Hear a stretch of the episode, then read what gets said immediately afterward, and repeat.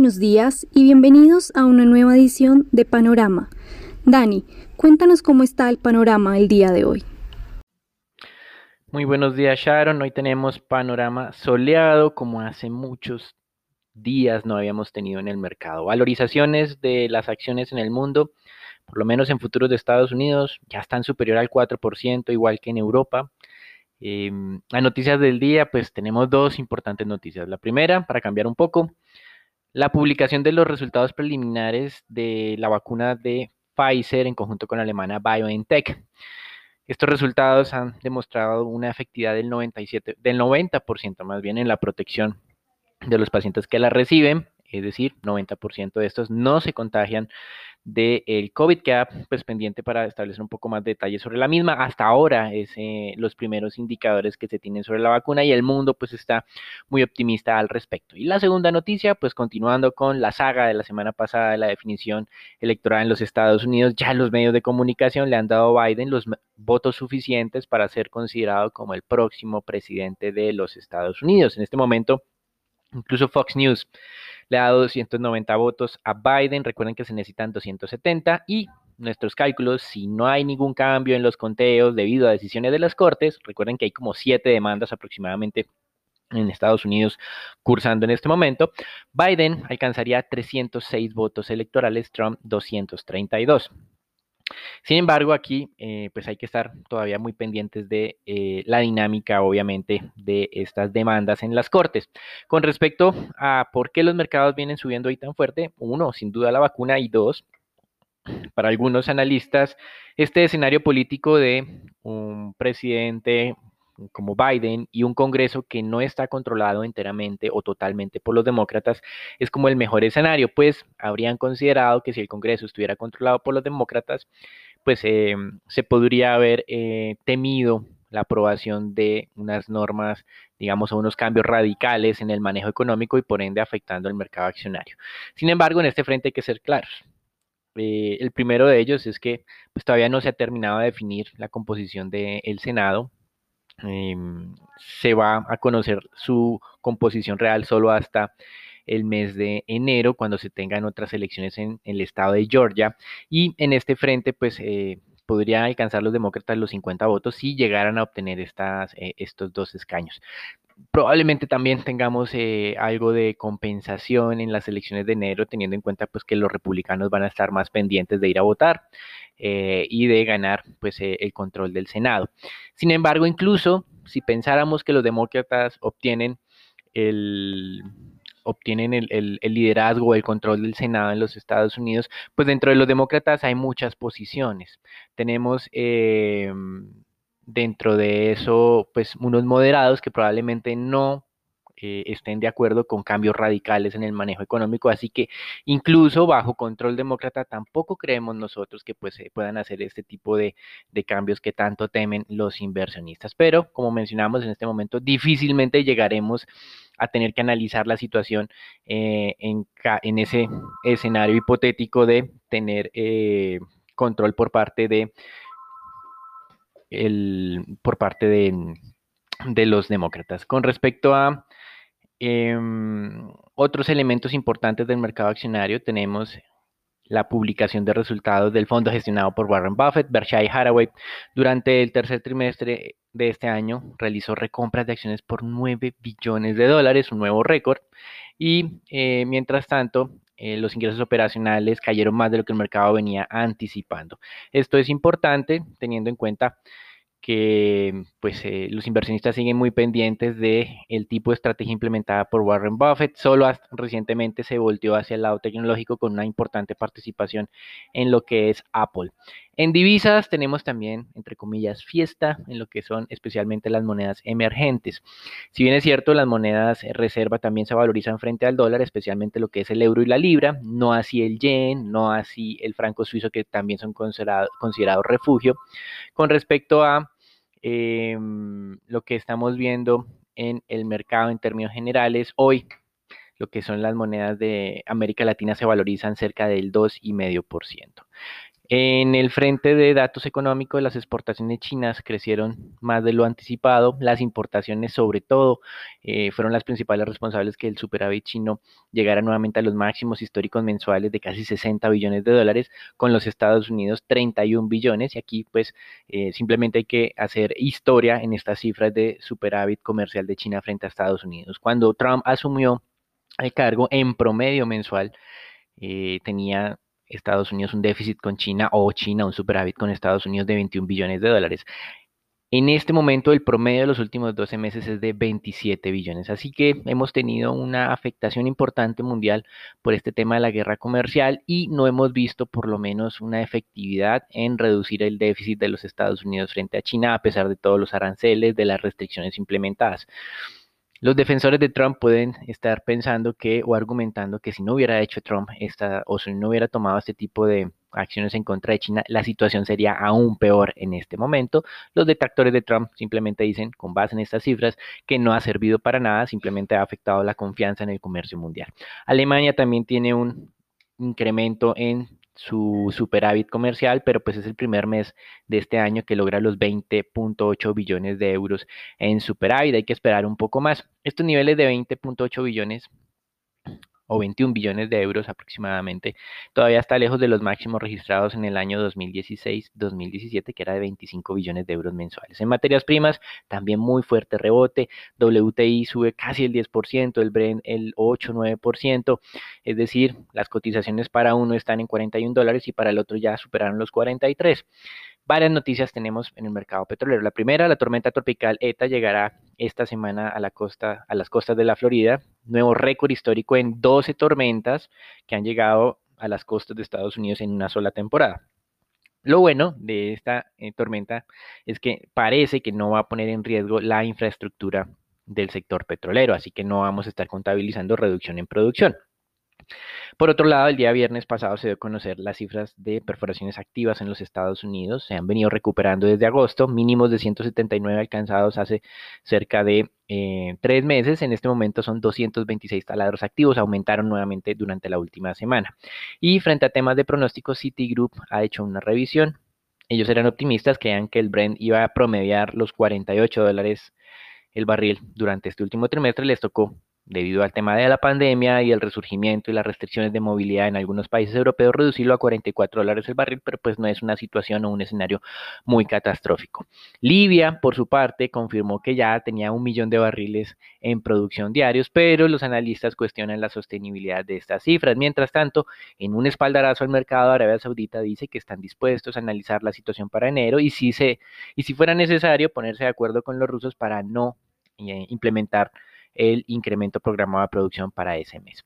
Con respecto al tema de renta fija, también la idea de que los demócratas, bueno, una presidencia demócrata puede significar un paquete fiscal más amplio, pues tiene presión alcista en las tasas de los tesoros. A esto hay que sumarle las buenas cifras del mercado laboral del viernes pasado, adjudicadas obviamente a la administración Trump.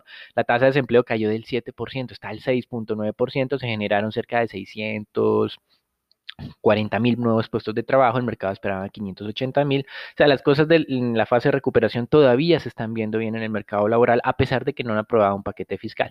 Eso sí, en el frente fiscal no podemos eh, asegurar que tengamos la aprobación de un paquete fiscal pronto, porque los republicanos siguen controlando el Senado y los demócratas seguramente van a esperar hasta las elecciones de enero para determinar si van a tener el control eh, del Congreso completo, algo que ya mencionamos era difícil, pero entonces van a dilatar las conversaciones hasta esa fecha, porque recuerden que los demócratas quieren más de 2 trillones de dólares en ese paquete fiscal. Los republicanos difícilmente lo van a aceptar, más aún cuando en este momento todo parece que van a perder la presidencia y que lo único que les va a quedar en este momento es el control del Senado. Así que estas eh, referencias de que ya se viene el nuevo paquete fiscal lo vemos muy difícil. Creemos que las diferencias están haciendo aún muy grandes y que los demócratas van a esperar a ver si logran el milagro de tener el control del Senado, algo que para algunos sería negativo al mercado accionario. Desde nuestro punto de vista, incluso dentro de los demócratas hay moderados que no aprobarán unas reformas que son las que más temen los inversionistas. Esta semana también muy importante desde el punto de vista de emisiones. Son 122 billones de dólares de emisiones de tesoros en los Estados Unidos, comenzando con hoy, 57 billones, no, 54 billones de tesoros a tres años. Mañana tenemos 41 billones. El miércoles es feriado, celebración del Día de los Veteranos, y el jueves volverá con otra emisión importante de tesoros a 30 años por 27 billones. En neto, entre lo que son redenciones y emisiones nuevas, el mercado va a estar irrigado con casi 30 billones de dólares más de tesoros. Esto también alimenta las presiones alcistas en tasas. Entonces tenemos definición, por un lado, de el tema político, por el otro lado, tenemos especulaciones de eh, paquete fiscal que nosotros mencionamos, no lo vemos hasta que se define el tema del Senado. Y número tres, tenemos la expectativa favorable de las vacunas, eh, que por lo menos en el lado de Pfizer han tenido en datos preliminares, ojalá se sigan comprobando más adelante con, mientras va avanzando las pruebas, de que tiene una efectividad muy alta del 90%. Hasta aquí, el reporte internacional, todo es favorable, todo es positivo en el arranque de esta semana. Recuerden las dos noticias, la definición de las elecciones, que Trump todavía pues no hará caso y no le va a poner fácil la transición del poder a Biden, todavía no se le da autorización a su equipo eh, de transición pues para ingresar a la Casa Blanca, pues lógico, Trump sigue eh, hablando de temas de fraude y de amaños de los, las votantes, pero recuerden que la diferencia entre Trump y Biden fue de 4.5 millones de votos y que en algunos estados que están en contienda, pues la diferencia se viene ampliando cada vez más. Eso es todo por ahora, los dejamos con Raúl, Sharon, Nicolás y Daniela para la información del mercado colombiano. Gracias, Dani. Bueno, las noticias de Colombia. Fitch Ratings el viernes ratificó las calificaciones de Colombia en triple B negativo con perspectiva negativa, así manteniendo el grado de inversión por parte de esta calificadora. Colombia está en el límite inferior del grado de inversión con eh, S&P, mientras que Moody's eh, todavía nos mantiene un escalón por encima. Eh, según Fitch, la perspectiva negativa eh, continúa reflejando los riesgos a la baja en las perspectivas de crecimiento económico, las incertidumbres sobre la capacidad de respuesta de política del gobierno para recortar decisivamente los déficits y estabilizar y eventualmente reducir la deuda en los próximos años, luego del aumento de la carga eh, de deuda del gobierno como resultado de la pandemia por COVID. Eh, Fitch pronostica que la economía colombiana se contraerá un 6,9% en 2020 y que se recuperará un 4,9% para el 2021, eh, dado los severos bloqueos que afectaron negativamente la demanda interna. La, eh, agencia proyecta para el 2022 un crecimiento de 3.8%. Sin embargo, las perspectivas de crecimiento para 2021 y a mediano plazo son muy inciertas dado el aumento del desempleo, el posible cierre de varias empresas y la dinámica incierta de la pandemia. En cuanto al déficit, la calificadora pronostica que este aumentará hasta el 9.1% del PIB para este año y espera que este se disminuya gradualmente a 7,5% en 2021 y 4,9% en 2022. Esto teniendo en cuenta la suspensión de la regla fiscal por dos años para combatir la pandemia y reactivar la economía con el aumento del gasto en los próximos años.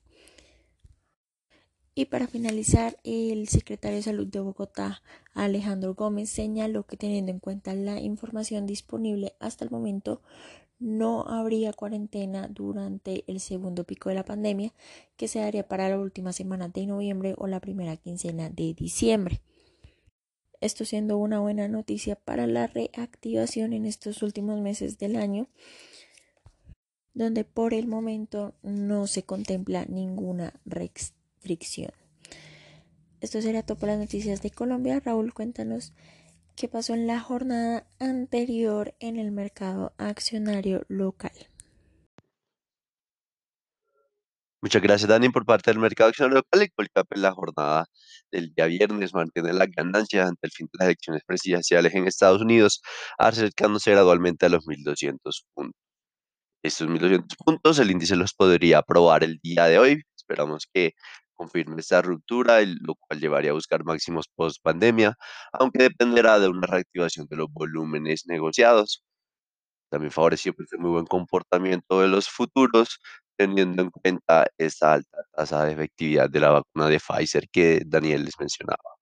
Por el lado volumen de negociados se anunciaron 76 mil millones de pesos, donde la especie más negociada fue Ecopetrol con 15 mil millones, la valorizada fue preferencia del Grupo Argos con el 3,9% y la más desvalorizada fue preferencia del Grupo Sura con un 1%.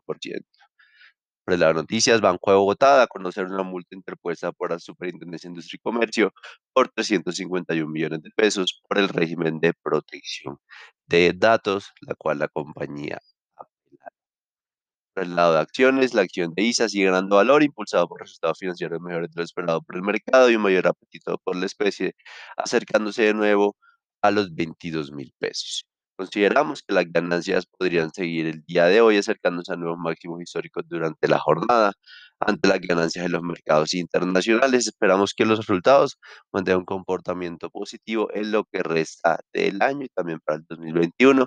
La acción de Ecopetrol, por otra parte, gana un poco de valor, aunque limitada por la debilidad de los precios del crudo ante la preocupación de la, de, de la recuperación de la demanda. Cabe recordar que se registraron máximos de casos en Estados Unidos.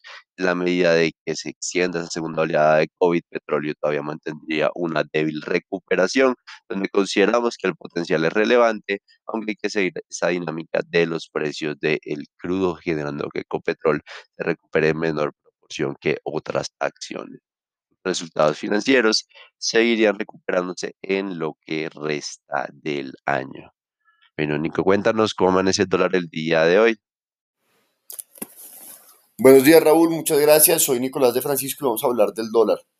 Para la jornada del viernes, eh, terminando semana, el volumen transado fue de 1.187 millones de dólares, un incremento del 19% con respecto a la jornada del jueves de la semana anterior.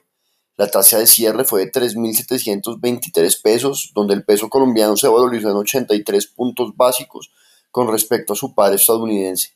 El precio medio durante la jornada fue de 3.736 pesos con 36 centavos, el mínimo alcanzado de 3.720 pesos con 15 centavos y el máximo de 3.736 pesos. Para el día de hoy, lunes empezando semana, esperamos que los soportes estén hacia los 3.710 y 3.700 pesos y las resistencias hacia los 3.740 y 3.750 pesos. Los dejo con Sharon para los temas de renta fija. Buenos días, Nico. Por el lado del mercado de renta fija local, este mantuvo un comportamiento positivo durante la jornada del viernes, eh, muy en línea con ese buen entorno internacional, a medida que los agentes ya descontaban eh, una definición más clara del resultado de la contienda electoral en Estados Unidos. La curva testa fija por su lado, respondió a la sorpresa inflacionaria y se valorizó de manera generalizada cerca de 7 básicos, una vez más demandada altamente por agentes extranjeros. Y en línea con este movimiento, la curva TSVR se valorizó dos puntos básicos.